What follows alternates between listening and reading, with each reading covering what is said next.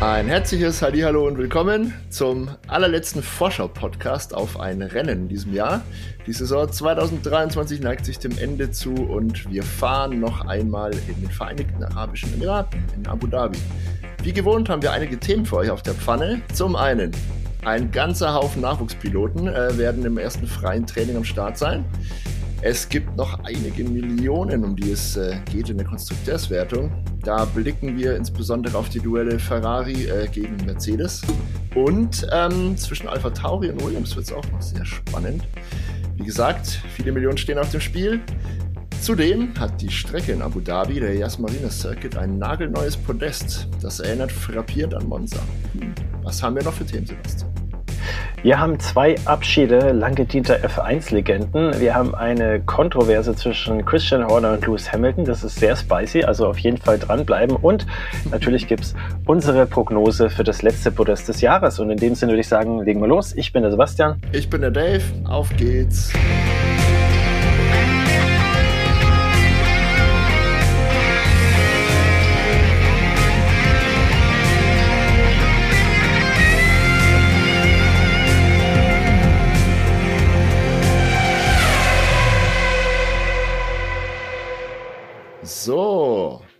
Also steigen wir direkt ein mit dem ersten Thema. Nachwuchspiloten. Wie in jeder Saison gibt es ähm, eine regularisch festgeschriebene Anzahl an freien Trainings, die die Teams äh, zur Verfügung stellen müssen, damit junge Piloten ein bisschen ja, Erfahrung und Kilometer sammeln können. In Realbedingungen, unter Realbedingungen in einem Formel-1-Auto. Da waren die Teams bisher sehr sparsam, deswegen müssen jetzt äh, viele Mannschaften noch nachholen. Wir haben sage und schreibe, lass mich nicht lügen, 1, 2, 3, 4, 5, 6, 7, 8, 9, 10 Nachwuchspiloten am Start äh, im ersten freien wow. Training am Freitag. Das da ist eine Menge. Ja. Zwei davon bei Red Bull. Menge. Gut, denen kann es egal sein. Die sind sowohl sicher Konstrukteursweltmeister, sicher Vize-Weltmeister, sicher Weltmeister. Also bei den Fahrern, da kann eigentlich nichts mehr passieren. Aber ich gehe davon aus, bei so vielen Nachwuchsfahrern, da wird es auch den einen oder anderen oder das ein oder andere Team treffen, die sich wünschen würden, dass da eigentlich noch ein bisschen mehr äh, Practice-Zeit drauf geht für die äh, erfahrenen Fahrer. Weißt du da mehr, wen es da vielleicht treffen könnte? Ähm, naja, wie gesagt, bei Red Bull geht es natürlich, äh, wenn die zwei Fahrer einsetzen, die haben dementsprechend die wenigste ja, Einsatzzeit für ihre regulären Piloten, damit die sie auf die Strecke einschießen. Aber ich denke, Max Verstappen und Checo Perez sind da erfahren genug. Die Ingenieure kriegen das auf die Reihe. Ähm, ja. Bei Ferrari und Mercedes ist es jeweils einer. Robert Schwartzman fährt für Ferrari das erste freie Training. Frederik Vesti, ein auf, äh, aufkommendes Talent auch, sitzt im Mercedes. Im Alpine wird Jack Doohan sitzen. Weiß nicht, ob, ob da Bedarf besteht an, an mehr Fahrzeit. Könnte gut sein. Spannend wird es natürlich ähm, Richtung Alpha Tauri und Williams. Alpha Tauri haben wir jetzt nämlich gar nicht auf unserer Liste. Das ist nämlich dann der elfte Pilot und somit haben wirklich auch alle Teams einen äh, Fahrer in der, im ersten freien Training am Start. Da sitzt der Japaner ähm, Iwasa am Steuer bei Alpha Tauri. Also auch da kein, kein Vorteil für, für Alpha Tauri. Auch sie werden die Zeit opfern müssen. Im Kampf gegen Williams natürlich besonders spannend. Äh, nee, ich denke, da kommt, kommt, kommt alles irgendwie aufs Gleiche raus. Also jedes Team wird eine Stunde opfern müssen. Aber nicht jedes Team wird äh, das Ganze.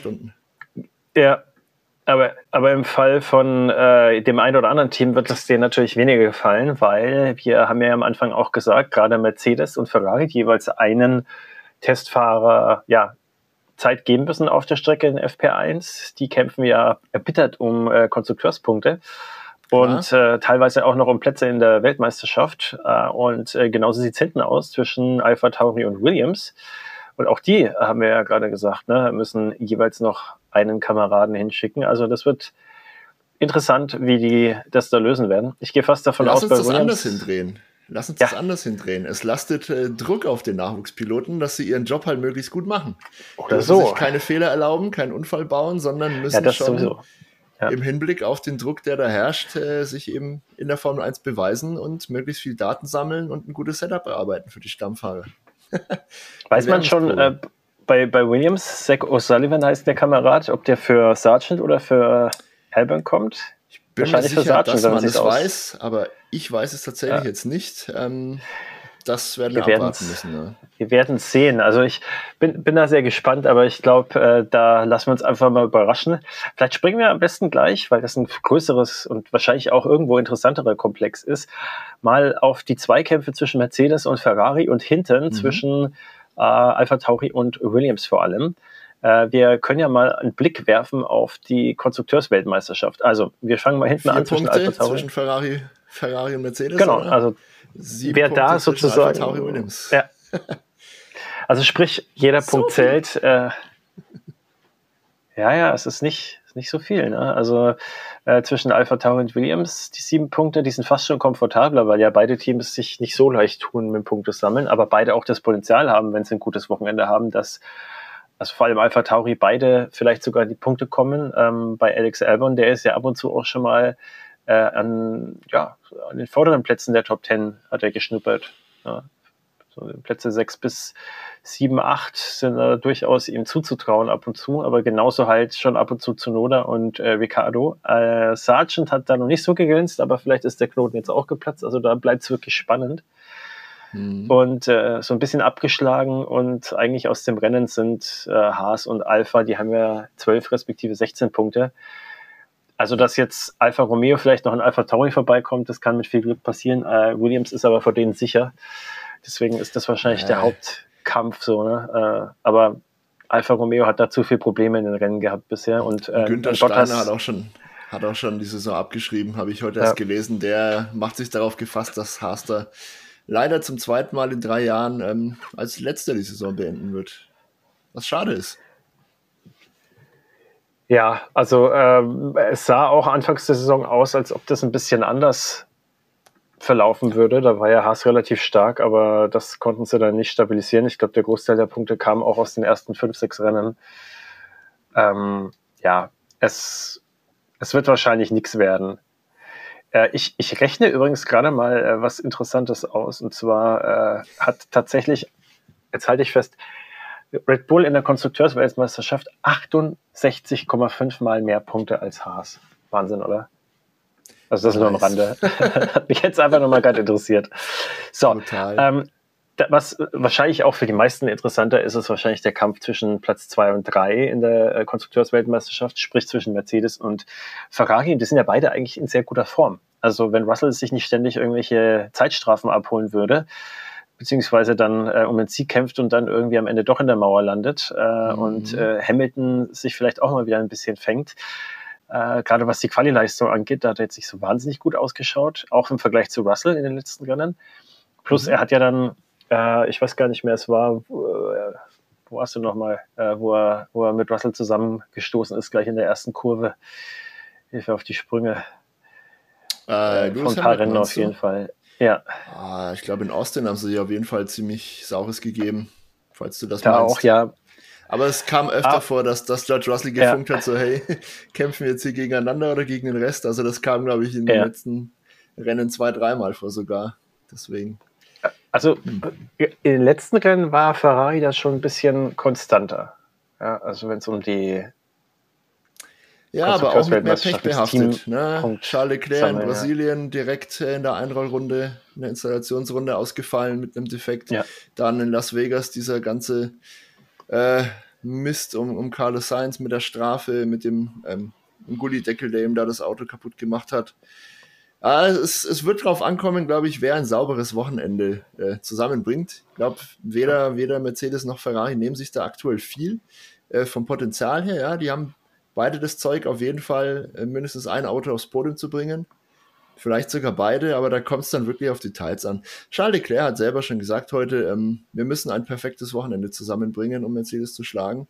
Damit trifft er natürlich den Nagel direkt auf den Kopf. Mal sehen, mal sehen, was von den beiden hinkriegt. Hast du, hast du ein Bauchgefühl, hast du eine Tendenz? Was glaubst du, wer macht es am Ende? Ich, ich, ich glaube, Ferrari macht es dann doch irgendwie. Ja? Ich weiß nicht, ja. Also ich traue äh, Mercedes zu, aber Ferrari, die hatten jetzt auch, wie du schon gesagt hast, viel Pech und wenn die das mal nicht haben, dann haut's hin. Was aber äh, tatsächlich fast noch spannender ist, äh, je nachdem, von welcher Warte man draufschaut, ist tatsächlich der Kampf um Platz vier bis sieben, denn da prügeln sich Sainz mit 200 Punkten, Alonso mit 200 Punkten, Lennon Royce mit 195 Punkten und Charles Leclerc mit 188 Punkten. Das heißt also 12 Punkte sind der Unterschied und selbst äh, Leclerc kann auch auf Platz 4 springen und seinen Teamkollegen überholen oder gleichziehen oder was auch immer. Äh, also vier, nee, drei Teams, vier Fahrer. Ja? Also Aston Martin, McLaren, Ferrari und davon zwei Ferrari-Fahrer. Also da ist auch schon nochmal ordentlich Salz in der Suppe. Meine Prognose ist, das wird ihnen absolut egal sein. Für die Piloten zählt wirklich nur Platz 1, im besten Fall vielleicht ja. auch der Vize-Weltmeistertitel, so ein bisschen, aber. aber ja, vielleicht dazu, langfristig schon, äh, aber ich glaube, ich glaube, ein, ein, ein Satz noch, ich glaube, ja, ja, gerne. dadurch, dass die vier ja so nah beieinander sind, ich glaube, innerhalb dieser Gruppe wollen, will dann schon nicht jeder derjenige sein, der es den anderen gezeigt hat, glaube ich. Ja. Vor allem, ja, also ich, ich bin da auch Kann gespannt, auch auf, auf, je nachdem, wer da auf wen auf der Rennstrecke trifft, wie, wie hart die dann mit, wie harten Bandagen die dann kämpfen. Aber ja, schauen wir mal. Jetzt pass auf, Statistik Dave hat wieder was Kurioses aufgedeckt, beziehungsweise gefunden. Ähm, Sergio Perez wird nächstes Jahr Weltmeister. Glaubt man einer gewissen Statistik, ja? die es da gibt. er ist ja jetzt äh, Vize-Weltmeister geworden dieses Jahr. Im letzten Jahr war er noch auf Rang 3 der Fahrerwertung, im Jahr davor, also ah, 2021 klar. war er Vierter. Der Weg geht also nach oben für Checo, ja. 4-3-2. Muss er nächstes Jahr konsequenterweise Weltmeister werden. äh, ich würde es ihm ja gönnen. Wahrscheinlich auch die letzte Chance, wenn er noch im Kopf sitzen sollte. Ja. Könnte aber ein bisschen schwierig werden, Max Verstappen da über eine Saison hinweg Paroli zu bieten. Hm. Ja, wir, naja. wir schauen mal. Gut, gut. Ähm, apropos schauen, wir werden uns das Podest auch anschauen äh, am Sonntag. Bevor wir das Podest aber noch tippen, haben wir noch das ein oder andere Thema. Aber das Podest selbst ist eins dieser Themen, die wir noch besprechen wollen. Da gibt es jetzt nämlich ein neues in Abu Dhabi. Und zwar haben die Kollegen dort jetzt ähm, vom Boxengebäude bis zur Strecke hin äh, so eine Art Laufsteg gebastelt und über der Boxenmauer thront jetzt äh, das Podest. Also ganz ähnlich wie in Monza. Ich weiß jetzt aber nicht, ob in Abu Dhabi dann auch äh, Zuschauermassen A überhaupt vor Ort sind oder B auf die Strecke dürfen, um da so ein Fahnenmeer, äh, ja, ein Fahnenmeer irgendwie zu bieten wie in Monza. Das also ich kann mich ich an kein. Rennen im Mittleren Osten erinnern, wo das jemals der Fall war. Vielleicht ja, habe ich es auch nicht im auch Kopf gerade, aber das passiert, nee, glaube ich, in Europa, den USA und halt in Südamerika. Vielleicht in Zukunft ja dort auch, das wäre cool, aber ähm, ich glaube es nicht. Aber es sieht sicherlich cool aus. Ich bin sehr gespannt, vor allem, weil das ja von so einem LED-Ring umgeben sein soll. Genau. Aber wahrscheinlich genau. sieht das dann so ein bisschen UFO-mäßig aus. Und kommt darauf an, was da haben wir nämlich. Müssen wir mal schauen, ja. Aber was, äh, was ich noch sagen will, was wir beim äh, Las Vegas Rückblick äh, gar nicht thematisiert hatten, ist dieses, diese unsägliche äh, Prozession in diesem Rolls-Royce Phantom dann zu dem, äh, zu diesem Springbrunnen. Der sieht zwar cool aus, aber das hat so das Tempo rausgenommen. Und dann dachte ich mir Total. irgendwann so, ey, äh, jetzt, jetzt, jetzt hebt ihr doch mal aufs Podest halt, ja, weil das hat so lange gedauert, dass ich schon gar keinen Bock mehr hatte. Und normalerweise ja. Ist das was, was ich super gern anschaue, dass sie da halt nochmal sind. Und dann ist, ist es so ja. irgendwie so ein richtig schönes Ende, wie so ein Abspann und dann so eine Endcredit-Szene so ungefähr. Mhm. Und das hattest du da halt nicht, beziehungsweise du musst ewig drauf warten und äh, das hat gar keinen Spaß gemacht. Also am Anfang dachte ich mir, okay, cool, statt halt äh, diesem Cooldown-Raum äh, machen sie das halt in diesem Rolls-Royce. Aber da hätten sie halt gleich zum Podium fahren müssen und dann haben sie es halt dann, mussten sie wieder zurückkutschiert werden. Also das ist hoffentlich besser in Abu Dhabi. Du weißt, sicher es läuft. Irgendwer hat da sicher einen Haufen ja. Geld dafür hingelatzt, dass da zwei Minuten lang alle Augen äh, auf, was war es für ein Hotel, Caesars Palace oder was gerichtet sind, wo der Springbrunnen ja. dann schön irgendwas, irgendwas wieder Sinnloses macht an Show, was überhaupt nichts mit der Formel 1 zu tun hat. Das ist ja so ein Kritikpunkt, der liegt mir ja ohnehin quer, aber ähm, ich habe mich gar nicht so viel darüber aufgeregt nach dem Rennen, auch im Podcast nicht, weil tatsächlich ähm, die sportlichen Themen so äh, ja, angenehm und spannend und gut waren, dass ich Zum Glück, darüber ja. gesprochen habe. Zum Glück muss man ja wirklich sagen, der, der Sport ja. hat wirklich über das Entertainment äh, gewonnen am letzten Wochenende in Las Absolut. Vegas. Äh, ja, ich denke, so ähnlich wird es in Abu Dhabi auch sein. Da ist zwar schon immer ein bisschen Show geboten, aber nicht ganz so naja, übertrieben wie in den USA und auch deutlich näher an der Formel 1 dann und am Sport ran. Dran. Ja, wer aber also, jetzt nicht mehr nah am Sport sein wird, äh, und das sind zwei, wir haben es angedeutet, zwei Formel 1-Legenden, und zwar sind die jeweils letzten Rennen für Franz Toast als Alpha Tauri Teamchef und Josef Leberer als Physiotherapeut bei Sauber Schrägstrich Alfa Romeo heißen sie ja. Dahinter noch. steckt aber ja das Sauber-Team, wie wir wissen. Ja. Genau. Österreicher weigern sich, äh, Quatsch, die Schweizer weigern sich im Fernsehen übrigens konsequent Alfa Romeo zu sagen. Sie sagen immer sauber. Für die ist das immer noch Ja, okay, das ist Nationalstolz natürlich. Aber ich habe letztes Mal gelesen, ist ganz amüsant. Ja, gut, ist ja auch wirklich so. Ja, das, das Team dahinter ist sauber, der Aufkleber vorne drauf ist Alfa Romeo. Nächstes Jahr ist es, wissen wir noch gar nicht, vielleicht auch wieder sauber. Also ich habe heute gelesen, Audi wird äh, sich noch nicht beteiligen an der neuen Namensgebung. Die steigen wirklich ganz sauber, ganz sauber Wenn. erst 26 ein, bei sauber. Wenn, ähm, ja, das heißt, der ist ja, ja auch noch nicht doch, äh, doch, vom doch, Tisch, aber ja. Ich glaube schon, glaube schon, dass da ein bisschen Zweifel aufkamen. Äh, letztens, wir hatten ja auch ein bisschen drüber berichtet, lag oder liegt vor allem daran, dass es ähm, beim Übergang vom Vorstand, das ist so eine, eine Regelung irgendwelcher börsennotierten Unternehmen, der neue Vorstand darf sich erstmal 100 Tage lang zu keinen Vorgängen im Unternehmen äußern. Dementsprechend okay. darf er auch nicht äh, seine, sein Commitment irgendwie kundtun. Und hinter vorgehaltener Hand habe ich jetzt aus vielen Quellen schon gehört, dass äh, Audi da total dabei ist und die sind engagiert wie eh und je. Alles, alles arbeitet mit Volldampf am Einstieg und denke, ähm, ja, noch vor Beginn der nächsten Saison werden wir da auch aus offizieller, von offizieller Stelle auch mehr dazu hören. Ich glaube auch, ähm, abgesehen von diesem 100-Tage-Ultimatum, ist Audi auch viel daran gelegen, keine Unruhe äh, da reinzubringen. In dem Sinne, dass sie jetzt Alfa Romeo einfach ähm, ganz sauber so lange, ich habe schon wieder sauber gesagt, ne, so lange die Bühne überlassen, äh, wie das Team eben Alfa Romeo heißt. Und sobald das alles mal beendet ist, machen sie einen klaren Cut und ab dann wird sich Audi vielleicht ein bisschen prominenter zeigen, mehr einmischen. Weiß ich noch nicht. Aber wir wollten über Personen sprechen und der Josef Leberer ist dann nicht mehr dabei. Der bleibt im Team aber erhalten als ähm, Ikone, als Legende. Er wurde ja auch, äh, ich glaube, von Peter Sauber sogar als Mann mit den tausend Geschichten betitelt. Und äh, er wird in einer neuen Funktion dem Sauber-Team erhalten bleiben. Er wird ja eine Art ähm, wie sagt man da, repräsentative Rolle innehaben und als ja, Teammaskottchen und Legende äh, fungieren. Ja? Er ist der Formel 1 dann nicht ganz, ganz äh, abgewendet nach seinem Ausstieg, aber mit dem Tagesgeschäft und mit seinem eigentlichen Job als Physiotherapeut, der nah an Piloten dran war, würde halt nichts mehr zu tun haben.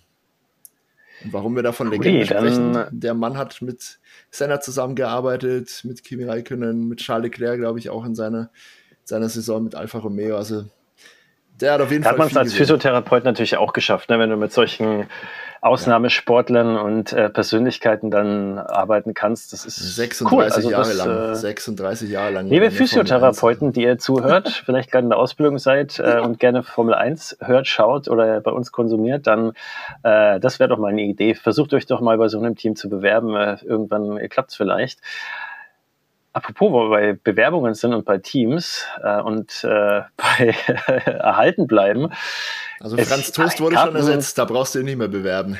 Alpha Tauri hat nee, nee, das, zwei das, neue das, Chefs. Das meine ich nicht. Nein, nein. Also es, es gab ja da so ein Gerücht, äh, das jetzt brandneu die Hunde macht. Äh, ein gewisser Christian Horner, seines Zeichens, Zeichens Teamchef von äh, Red Bull, äh, behauptet oder hat in einem Interview behauptet äh, in England, dass Lewis Hamilton äh, im Laufe der Saison sich bei Red Bull gemeldet haben soll, beziehungsweise einer von Hamiltons Managern. Ähm, so richtig äh, hundertprozentig ist es je nach Quelle auch nicht äh, überliefert, wie er das jetzt gemeint hat. Äh, aber Hamilton hat sich auch schon geäußert und er hat ganz klar gesagt, also das hat er gemeint, stimmt nicht. Er hat gesagt, äh, ich habe Christian nicht äh, ja, kontaktiert und ich habe auch nicht mit Christian seit Jahren nicht mit ihm gesprochen und keiner aus meinem Team hat es gemacht und er hat dann auch gemeint, ich habe mit jedem Rücksprache gehalten und keiner aus meinem Team hat äh, ja hat von sich aus äh, Kontakt mit ihm aufgenommen. Aber, so sagt Hamilton, Zitat, er hat, also es war jetzt alles komplett Zitat, aber was er noch weiter gesagt hat, äh, Christian Horner ähm, hat uns kontaktiert und hat äh, mir äh, vorgeschlagen, dass wir uns am Ende der Saison treffen sollten.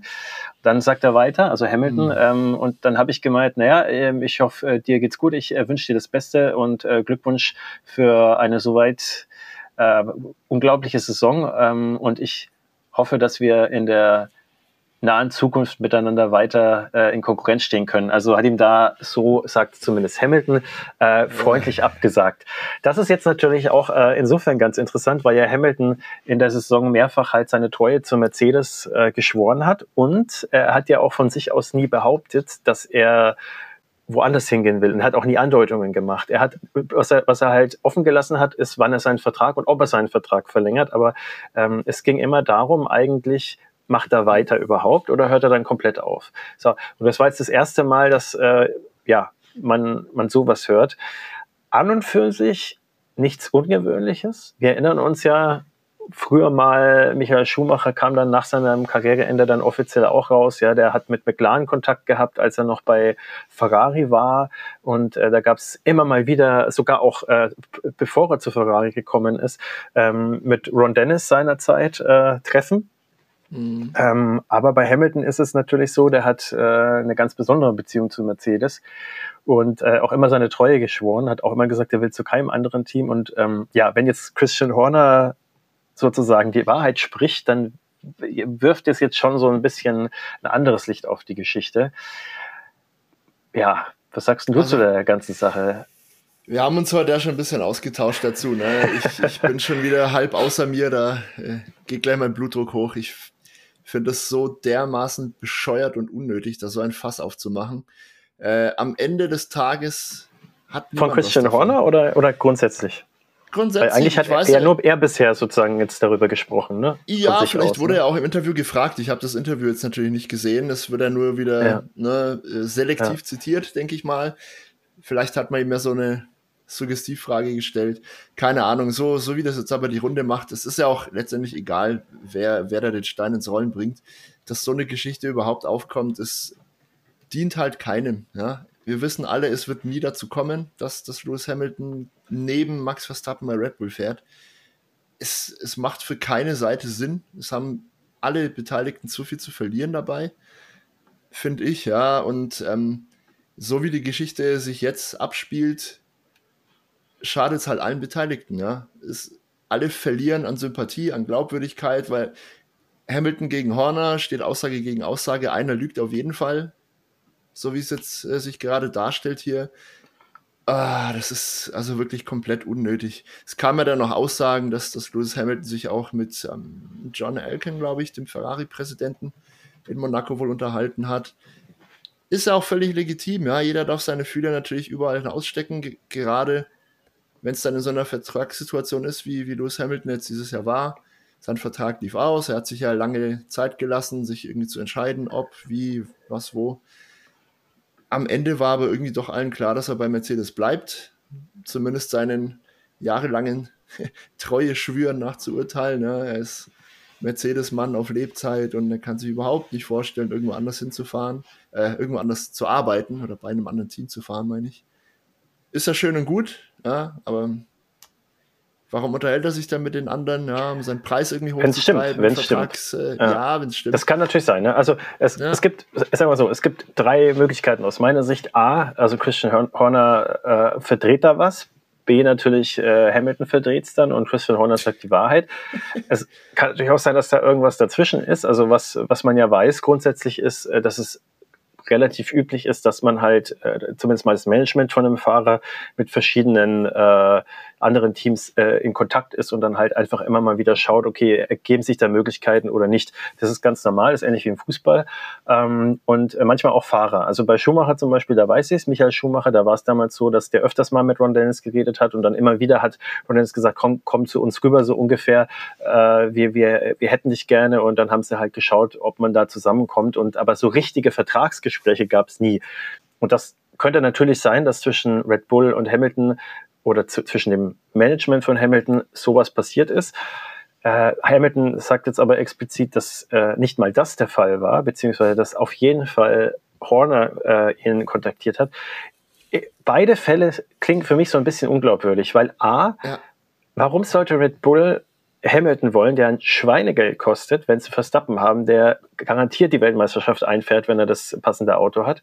Ja. Wenn sie Perez ersetzen wollen, haben sie mit Ricardo oder vielleicht Zunoda jemanden oder zwei Fahrer, die auf jeden Fall sehr konstant fahren, wenn sie das richtige Material Lawson haben. Oder Alex Albon oder genau, eigentlich zu viel im Prinzip jedem anderen. aus Hamiltons Sicht, ich meine, klar, äh, für Red Bull das einzige Szenario, das Sinn machen könnte, wäre, dass man halt einfach richtig auf die, sage ich mal, Promotion-Schiene geht und dann einfach das Überteam stellt für eine Saison, weil man genau weiß, Hamilton macht jetzt nicht mehr lange und Red Bull hat tiefe, äh, tiefe Taschen, aber auch da Cost Cap.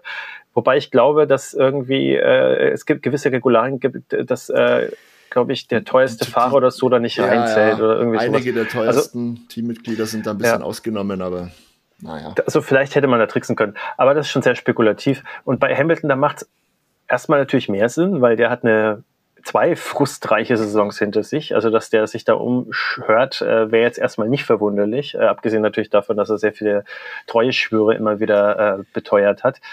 Äh, aber so richtig glauben kann ich es irgendwie auch nicht. Was natürlich warum, auch noch eine Möglichkeit wäre, ist, dass Christian Horner einfach nur Unruhe stiften will. Ja. Das, ja, denke ich mir auch. Vielleicht will Christian Horner aber auch einfach strategisch Unruhe stiften. Ähm, äh, um, ich, ich weiß ja nicht, was interessant wäre. Also erstens ist es eine Daily Mail erschienen, das ist eine Boulevardzeitung, also von daher wissen wir nicht genau. Ne? Was aber Fakt ist, ist, dass äh, Horner, zumindest wird er wörtlich so zitiert, äh, gesagt hat, dass Hamilton von sich aus auf äh, Red Bull zugegangen ist. Also das soll Horner definitiv gesagt haben. Also das ist jetzt zumindest mal in der Ursprungsquelle so formuliert worden. Ob das jetzt überhaupt stimmt, ist die nächste Frage. Wahrscheinlich gibt es ein paar Interviews oder hundertprozentig gibt es sehr viele Interviews, wo beide und alle gefragt werden. Dann wissen wir sicherlich ein bisschen mehr. Ähm, ja, äh, aber Daily Mail ist jetzt auch nicht das allerseriöseste Blatt. Äh, von daher müssen wir auch das ein bisschen mit Vorsicht genießen. Und äh, wir werden sehen. Aber vielleicht war auch ein Beweggrund von Christian Horner da noch ein bisschen Unruhe zu stiften, äh, auch im Team, weil äh, was man ja auch bedenken muss, ist, äh, wenn wenn ein Team, also die Leute, die für Hamilton ja sozusagen arbeiten, um den Auto hinzustellen, äh, wenn man das Gefühl hat, der steht nicht hinter uns und der wäre dann weg sofort, dann kann vielleicht auch die Moral sinken. Und vielleicht war das auch so ein bisschen Hintergedanke. Auch da wieder spekulativ, Aber das wäre schon sehr fies. Haben sie eigentlich auch nicht nötig, so stark, wie sie aufgestellt sind. Alles ganz komisch. Also schauen wir mal aus meiner Sicht, was dabei jetzt rauskommt.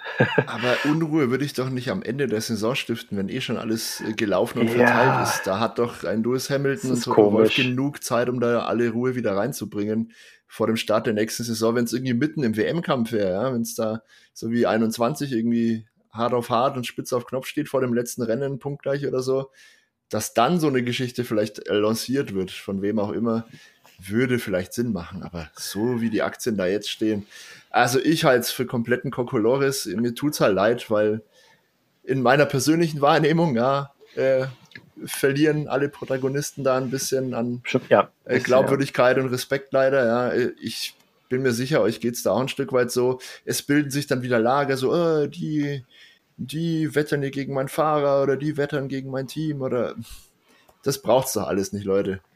Also ich, ich stehe da auch auf keiner Seite wirklich. Mir tut's halt einfach nur um alle Beteiligten leid und ich finde es komplett, komplett unnötig. Als, als Hamilton-Fan, das ist mein letztes Wort dazu und dann können wir von meiner Seite aus gerne dann zu den Podiums-Predictions äh, springen. Ich muss mein Blutdruck äh, ich, ich glaube tatsächlich, ich glaube tatsächlich äh, den Aussagen von Lewis Hamilton, einfach weil ich äh, ja als als Fan sozusagen mir das auch wünscht, dass das stimmt. Äh, ich würde es aber, sagen wir mal so, aus Ehrgeizgründen verstehen können, wenn ihn da in der Mitte der Saison da einfach so äh, der Frust gejuckt hat, dass er gesagt hat, okay, also bevor ich jetzt, äh, keine Ahnung, die nächsten drei Jahre in keinem konkurrenzfähigen Auto sitzen, ich will meinen achten WM-Titel, ich will meine Legacy zementieren, ich will da die Nummer eins sein, zumindest mal nach WM-Titeln, hm. dann, ja. Auf der anderen Moment. Seite, die, die größten Legenden hast du natürlich immer, die dann bei einem Team bleiben. Wenn er es da dann holt, ist es natürlich noch was Besonderes. Genau. Also zwei Sachen noch. Zum einen, laut diesem Interview oder laut Christian Horner in diesem Interview fand das, das letzte ja, Treffen war es ja nicht oder die letzte Anbahnung fand zu Beginn dieses Jahres statt. Ja. Also gar nicht mitten in der Saison, als Hamilton irgendwie gefrustet war, sondern wohl am Anfang des Jahres oder davor schon.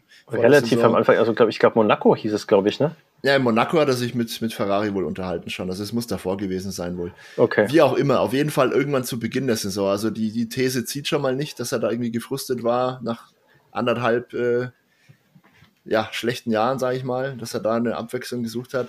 Und wie du vorhin schon ausgiebig da ausgeführt hast, ne, ich erkenne den Sinn für Lewis Hamilton einfach überhaupt nicht in so einem Move. Also warum sollte er sowas machen wollen? Er geht zu einem Team, das um Max Verstappen rum aufgebaut ist, da ist er schon mal mindestens eine Stufe schlechter gestellt. Er hat nicht die ganzen Connections, die Max Verstappen, der da halt seit 100 Jahren irgendwie in der. Und wenn Familie er dann ist. gegen Max Verstappen verliert, ist er halt bei ja. ganz vielen äh, unten durch, weil dann genau halt, kann man definitiv sagen, was ja auch jetzt schon viele immer spekulieren, die es mit Verstappen halten oder die ihn halt nicht so schätzen ja. wie andere.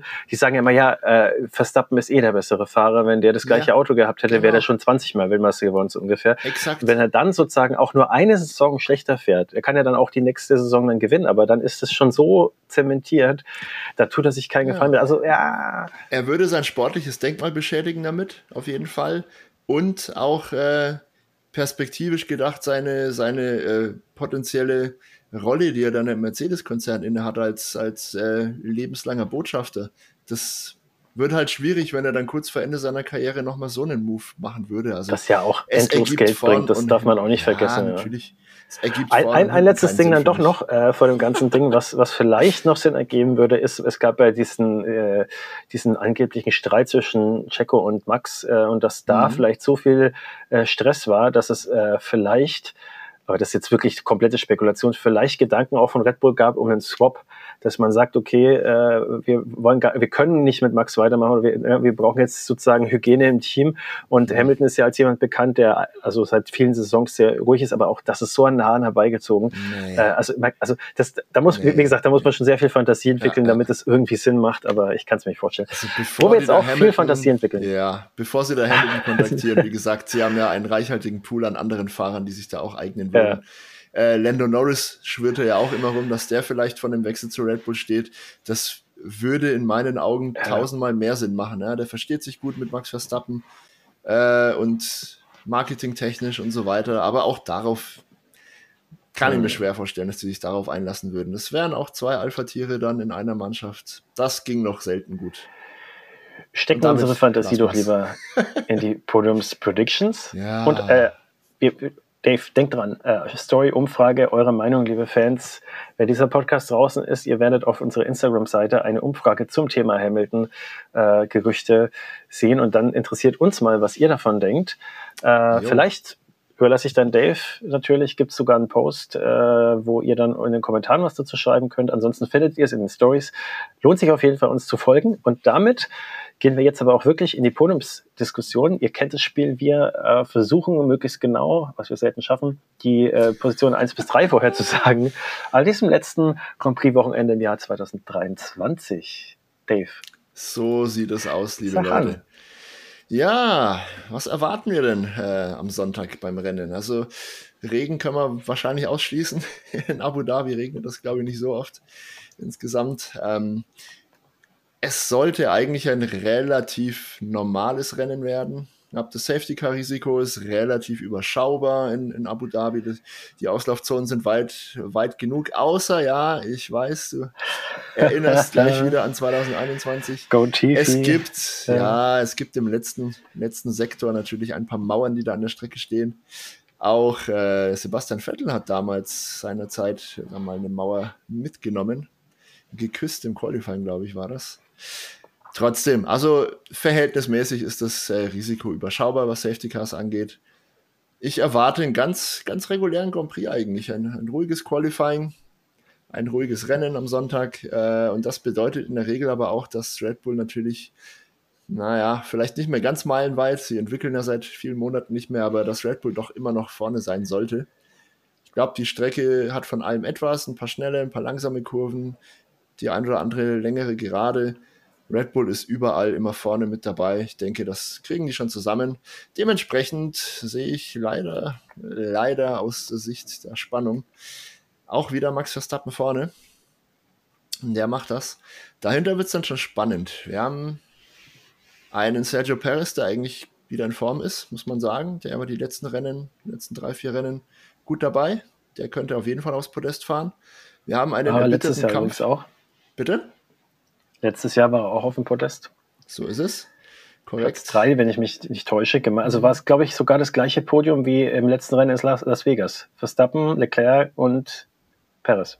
Das hast du vielleicht besser in Erinnerung als ich. Glauben wir mal deinen Worten. Ja, auf jeden Fall haben wir dann einen erbitterten Kampf zwischen Mercedes und Ferrari, wo auch beide Fahrer jederzeit aufs Podium fahren können aktuell. Und äh, McLaren würde ich auf jeden Fall auch nicht außer Acht lassen. Die hatten jetzt in Las Vegas ein mh, hm, bisschen chaotisches Wochenende für ihre Verhältnisse. Schlechtes Qualifying, Unfall von Lando Norris, Strafe bei Piastri, beziehungsweise äh, kaputtes Auto bei Piastri und dann der zweite Boxenstopp, den er noch einlegen musste. Keine Strafe. War aber letztendlich eine Strafe, weil er dann vom relativ sicheren vierten Platz noch zurückgefallen ist. Also auch die würde ich nicht außen vor lassen. Und da fällt es mir jetzt wirklich unheimlich schwer, eine Prognose zu treffen. Ich glaube, ich glaube, Charles Leclerc schafft es auf Rang 2. Mhm. Und ich glaube, Hamilton wird Dritter. Und da. Also Verstappen, Leclerc, Hamilton. Verstappen, Leclerc, Hamilton und nach Adam Riese, je nachdem natürlich, was die anderen Kollegen da machen, wäre Mercedes trotzdem noch ein Hauch vorne. Aber da wird es natürlich von den Teamkollegen mhm. abhängen, wo die landen, wie das äh, sich ausgeht. Ja. Ich glaube aber, Lando Norris glaub, wird knapp dahinter Vierter. Schauen wir mal. Ja, ja. Also ich glaube tatsächlich, dass es sehr knapp wird, wie du es auch gesagt hast. Ähm, ich glaube auch, dass Verstappen es wieder mal auf Platz 1 schafft. Äh, und dann dahinter würde ich jetzt tatsächlich vermuten, Hamilton mal wieder P2, äh, nachdem er ich glaube, ich glaub, der Mercedes in Abu Dhabi sollte schneller auf Temperatur kommen. Es sollte nicht so große Probleme haben. Also Lewis Hamilton da im Quali dann auch eine gute Position zu schaffen. Und eigentlich war der Mercedes im Rennen immer schnell. Das Problem für Hamilton mhm. im Speziellen war dann halt eben das Quali die Qualifikation. Mit seinem Setup scheint er da irgendwie äh, die Reifen nicht warm zu bekommen rechtzeitig. Russell schafft es immer sehr viel besser. Und äh, was auch dafür aber auch spricht, dass es am Setup liegt, ist, dass bei Russell die Reifen auch oftmals äh, früher im Rennen kaputt gehen oder halt mhm. äh, ja, Schluss machen. Äh, das heißt also, dass er logischerweise die Reifen schneller auf Temperatur wahrscheinlich dann hat und dann aber auch schneller abnutzt. So, ähm, also ich glaube genau das gleiche wie du, bloß äh, Switch Hamilton auf zwei, Leclerc auf drei und auch ich glaube, dass Norris viel beim Podium mitreden wird, aber es knapp nicht schafft. Und äh, ich bin auch sehr gespannt, weil ich glaube, dass ich, ich traue es Ferrari zwar zu, aber ich glaube trotzdem jetzt, dass äh, Mercedes hauchdünn es äh, schafft, in der Konstrukteurswertung auf Platz 2 zu kommen. Ja, bei mir ist es auch so. Ich glaube, äh, das Herz wünscht sich Ferrari, aber der Kopf sagt irgendwie Mercedes. Aber es kann wirklich so oder so ausgehen. Toto Wolf hat da ja auch noch eine schöne Spitze abgelassen, das hast du sicher mitbekommen. Wurde ja auch darauf angesprochen, wer es denn von den beiden Teams dann am Sonntag macht, die Vize-Konstrukteursmeisterschaft zu holen. Er meinte, naja, wir sind ja quasi punktgleich und diesmal haben wir einen ordentlichen Rennleiter, das sollte schon passen. So, als Anspielung natürlich auf Michael Macy damals, der ja. 2021 jetzt vielleicht nicht ganz im Sinne von Mercedes entschieden hat. Ah, das, das wirkt ganz immer noch nach. Mehr. Der Schmerz sitzt tief. gut. Na gut, dann, glaube, äh, machen wir Schicht unter. Es war eine lange Vorschau-Episode, ja. Genau. ja. das Aufregerthema hat uns aber auch wirklich äh, beschäftigt aufgeregt. aufgeregt. genau. Muss man ja auch mal machen. Ja, muss auch mal sein. Wenn, wenn so ein heißes Thema gerade am Köcheln ist, dann widmen wir ihm auch ein paar Minuten. Alles klar, Freunde der Sonne. Ähm, ihr wisst Bescheid. Ähm, kommentiert, liked, äh, abonniert, folgt, äh, schreibt uns, guckt auch mal auf Instagram vorbei. Ihr kennt das Spiel, das hilft uns alles sehr, sehr, sehr, ein bisschen zu wachsen und euch noch mehr schön Formel 1 Content zu liefern. Das wollen wir natürlich tun, denn ja, ich habe es die letzten Male, glaube ich, vermieden zu sagen, aber es ist wieder mal Zeit für meinen Leitspruch, geteilte Freude ist doppelte Freude. Das gilt ganz besonders, äh, wenn es darum geht, sich mit der Formel 1 zu beschäftigen und daran Freude zu haben. Lasst uns die Freude teilen, damit die Begeisterung für die Formel 1 und für den Rennsport im Allgemeinen wieder ein bisschen ja, größer wird bei allen Beteiligten und darüber hinaus. Und in dem Sinn würde ich sagen, wünschen wir euch viel Spaß beim Grand Prix-Wochenende in Abu Dhabi und wir hören uns wieder nächste Woche mit der Rückschau zu einem hoffentlich spannenden Grand Prix von Abu Dhabi in den Vereinigten Arabischen Emiraten. Bis dann, so macht's gut, es. viel Spaß. Ciao.